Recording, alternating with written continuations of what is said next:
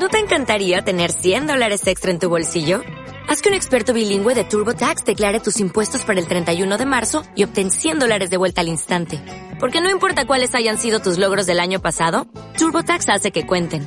Obtén 100 dólares de vuelta y tus impuestos con 100% de precisión. Solo con Intuit TurboTax. Debes declarar para el 31 de marzo. Crédito solo aplicable al costo de la presentación federal con TurboTax Full Service. Oferta sujeta a cambios o cancelación en cualquier momento. Marta de Baile en W. Más especialistas. Más especialistas. Más invitados. Más invitados. Más alegrías. Más alegrías. Más y mejores contenidos. Everywhere. Marta de Baile. Everywhere. Solo por W Radio. You ready? Here come. Instagram. Spotify. YouTube. Everywhere. Facebook. Twitter. Amazon. Marta de Baile. 2021. En W. 96.9. Estamos donde estés. Oigan, bienvenidos a W Radio. Estamos en vivo a partir de este momento y hasta la una en punto de la tarde. Y evidentemente, vamos a empezar hablando con Paulina Chavira, que es asesora lingüística, conductora del podcast El Café de la Mañana de Spotify Reforma. Eh, ahora sí, esta mujer, editora de New York Times en español, colaboradora de Así las Cosas, con Gaby Marketing, Javier Risco. ¿Y saben qué? Amiga nuestra también. ¡Eh! Ya qué bueno que ya me ver. presentaste como tu amiga y no como tu, Ah, este, tu enemiga. Enemiga. No, eres, eres mi amiga incómoda. Ya sabes, la amiga pesada. ¿Qué tal? Oigan, no. Hoy vamos a explicarles algo bien interesante que está pasando ahorita, que es el lenguaje incluyente. ¿Por qué es importante aceptarlo, abrazarlo, usarlo eh, y no morir en el intento? Y obviamente quiero leer a todos ustedes en arroba Marta de Baile en Twitter qué opinan sobre estas adaptaciones que necesitamos hacer a nuestra lengua para incluir a todos. Y para empezar, quiero que expliques, mi queridísima Pau, qué es el lenguaje incluyente eh,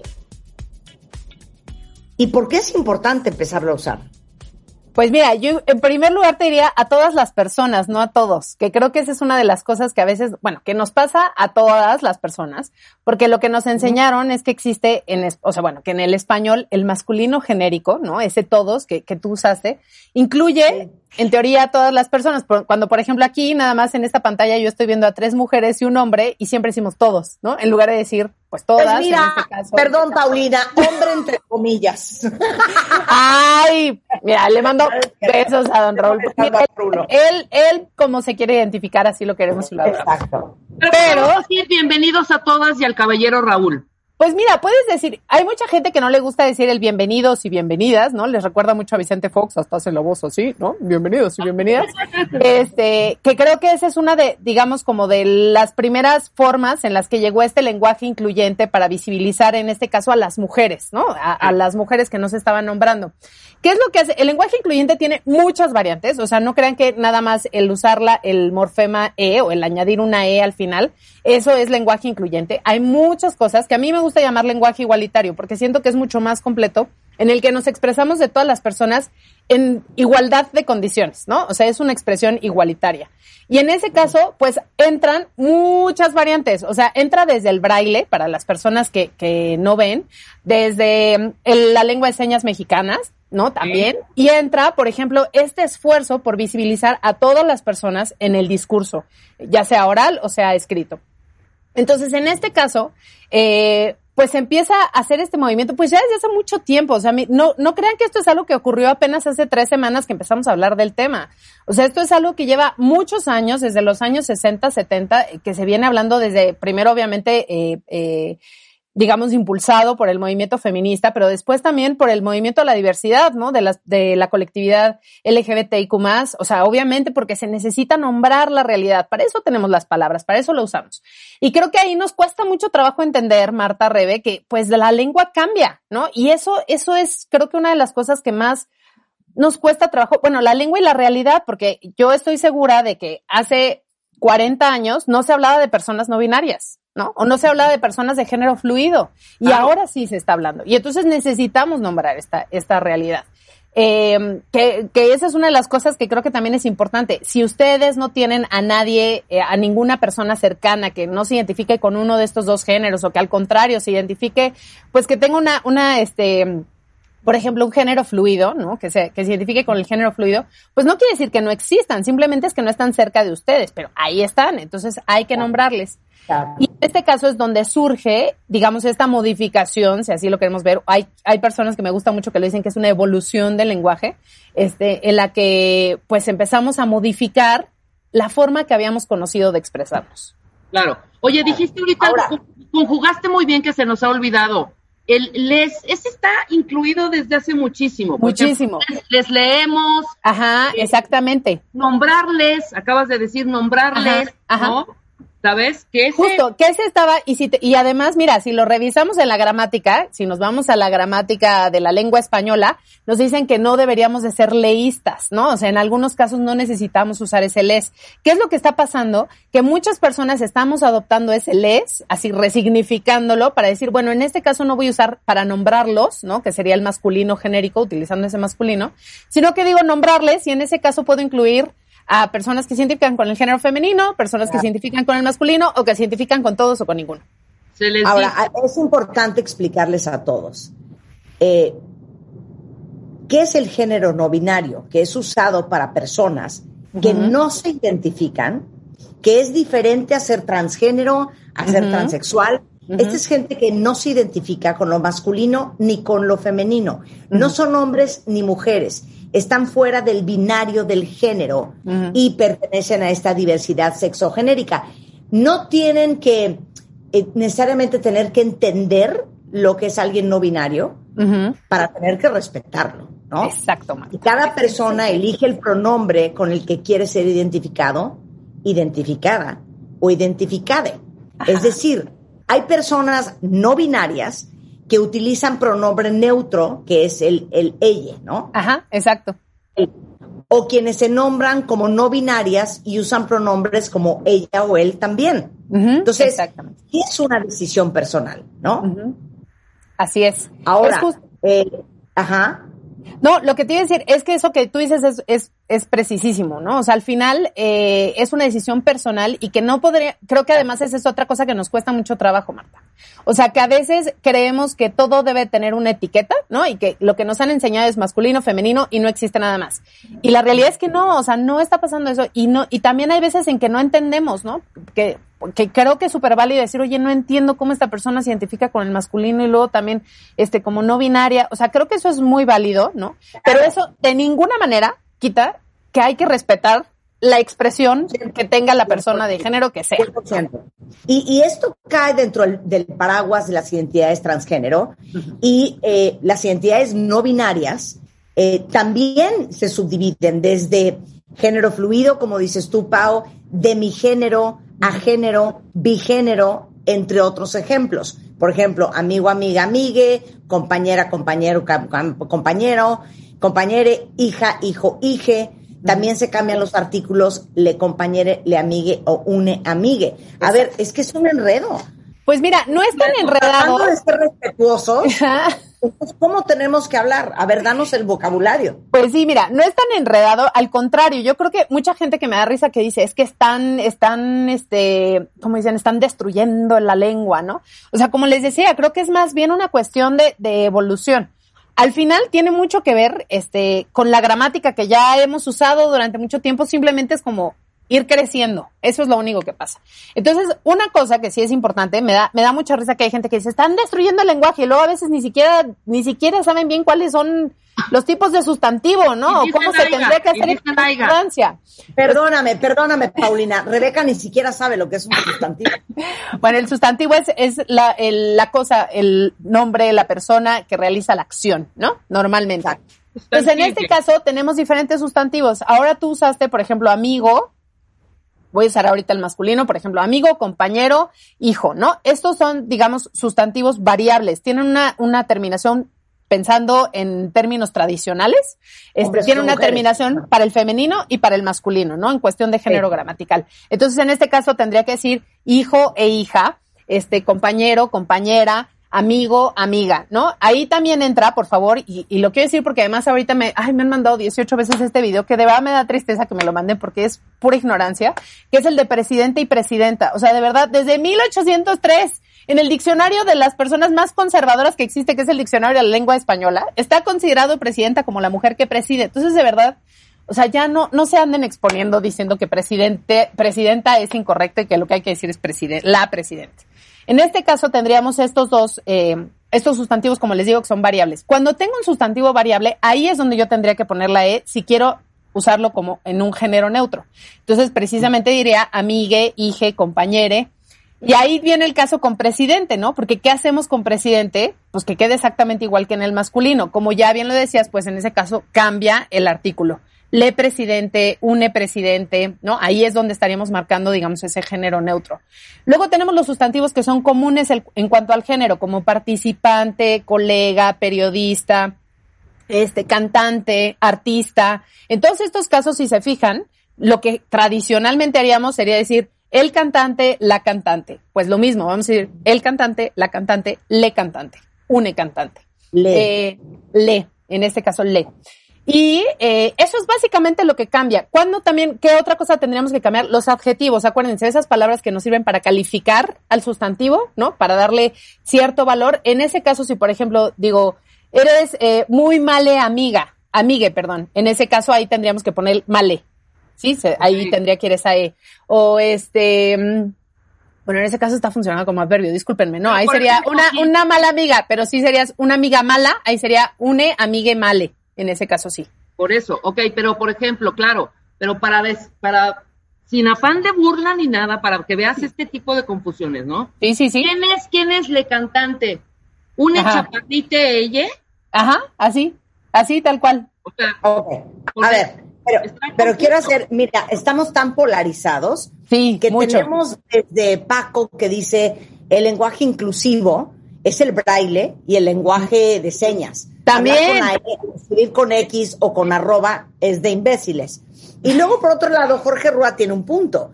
Creo que la lengua es un ente vivo y evoluciona. Ya no hablamos como hablábamos en el siglo XV. Exacto. Y en un siglo seguramente no vamos a hablar como hablamos ahora. Exactamente. Miren, yo nada más les puedo, ni siquiera ya nos vayamos a un siglo, Marta.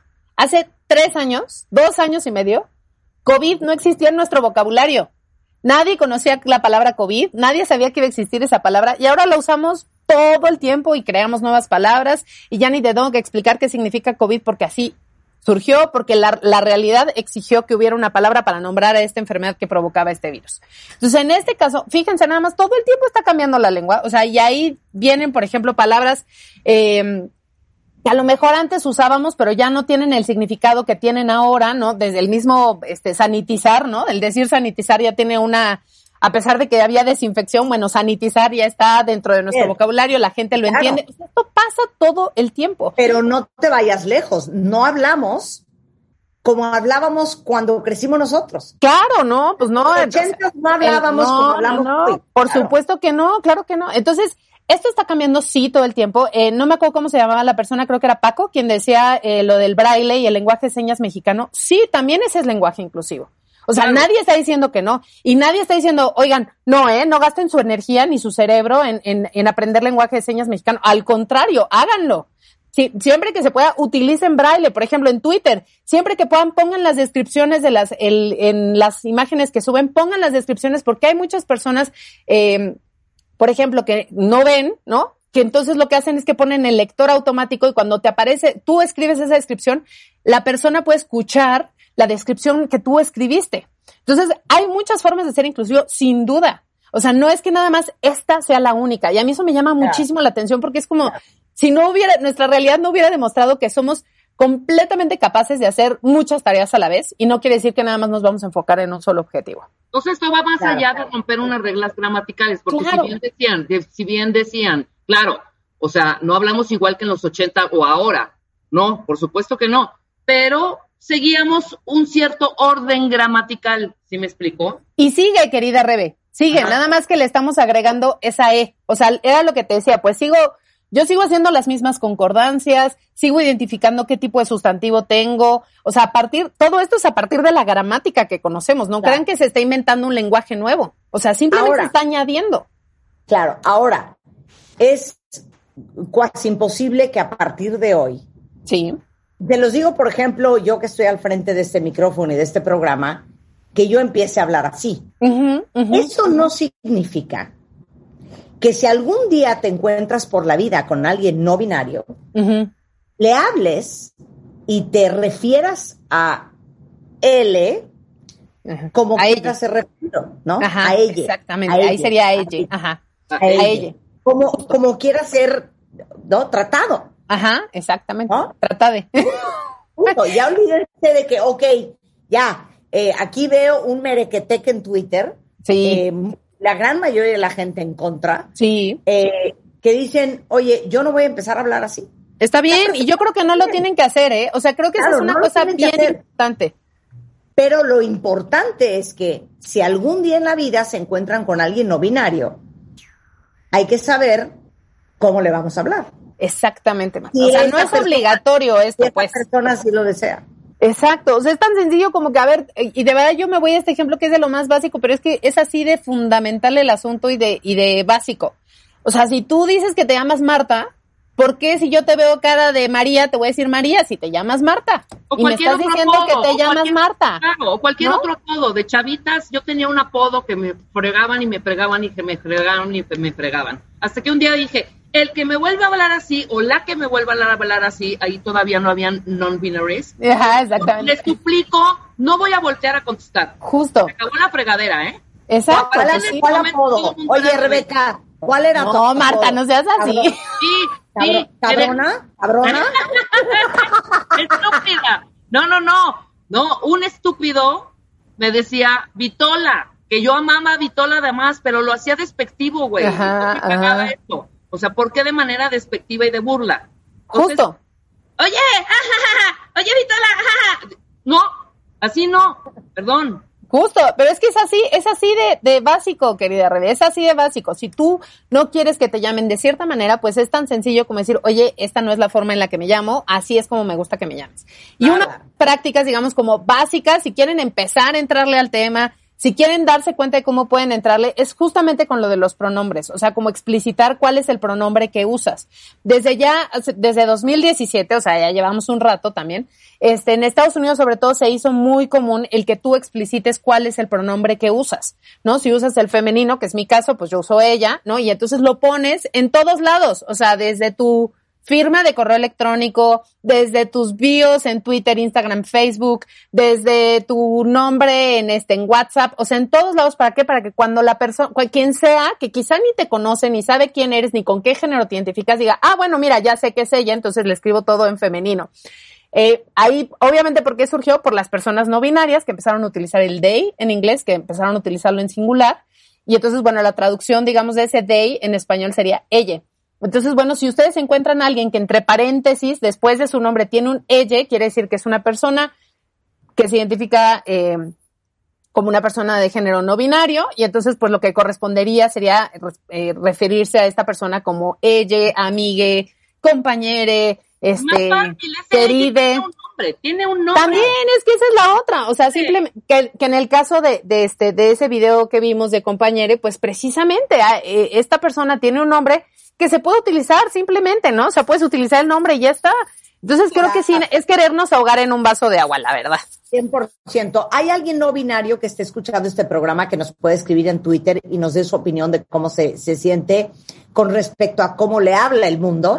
Y, y les voy a decir una cosa, al final la razón por la cual queríamos tener esta conversación con Paulina Chavira, que es una experta en lenguaje, era porque queremos que todos entiendan que al final no necesitamos entender lo que significa ser alguien no binario para respetarlos. Que es importante simplemente el día que te encuentres con alguien así, preguntarle cómo quiere ser llamado, no hacer necesariamente, eh, no, no asumir eh, el género de la persona que tienes enfrente. Y si no sabes exactamente cómo dirigirte a esa persona, simplemente preguntar. Exactamente. ¿Cómo te llamas? Yo tengo un caso muy cercano. ¿Cómo te llamas? Me llamo que te llame? Así. ¿Cómo te llamas? Anex. Se llamaba Ana antes, entonces se presentó como Anex y todo mundo le dice ahora Anex. Punto. Pues sí. Yo también, yo también tengo una, una querida amiga eh, que un día se volvió muy religiosa, se llama Ana Paula, y un día me dijo, llámame Nisimo. Ahí sí le dije, no seas payasa, Ana Paula. Tienes que respetar, Marta, no seas así. No, y miren, la Ya verdad es que... pasó, Ya se le pasó, ahora es Ana Paula otra vez. No, Otra vez volvió trabajaba con nosotros en MMK hace algunos años, muy, muy, muy querida, era una de las coordinadoras editoriales de la compañía, eh, era Tita. Y pues todos la conocíamos como Tita. Y un día, eh, Tita cambió de sexo y nos pidió que le dijéramos Pablo. Y a partir de ese día le decíamos Pablo. Claro, pues Claro. es que es así, de verdad. O sea, no creo que tendríamos que ser, no, no se trata de reconvertir las creencias que las personas tengan, o sea, nada de eso, simplemente es una cuestión de respeto. Y creo que, por ejemplo, ahí hay muchas fuentes que les recomiendo, si tienen dudas, si dicen, oye, no, pero yo esto, de-", porque a ver, yo, yo lo que sé es desde la parte del lenguaje, pero por ejemplo, si quieren entender más la cuestión de género, de identificación de género y demás, hay asociaciones, por ejemplo, aquí en México está It Gets Better México, donde pueden acercarse, pueden tener más información, trans infancia también, o sea, pueden encontrar mucha información sobre género si eso es lo que les interesa. Pero si no quieren entrar en lo que sea, por lo menos sí les pido nada más que entiendan que esta es una cuestión de respeto, no, no quiere decir que ya a partir de ahora todo el mundo va a hablar así, probablemente no, no ahora, pero quién sabe en 20 años, yo no sé.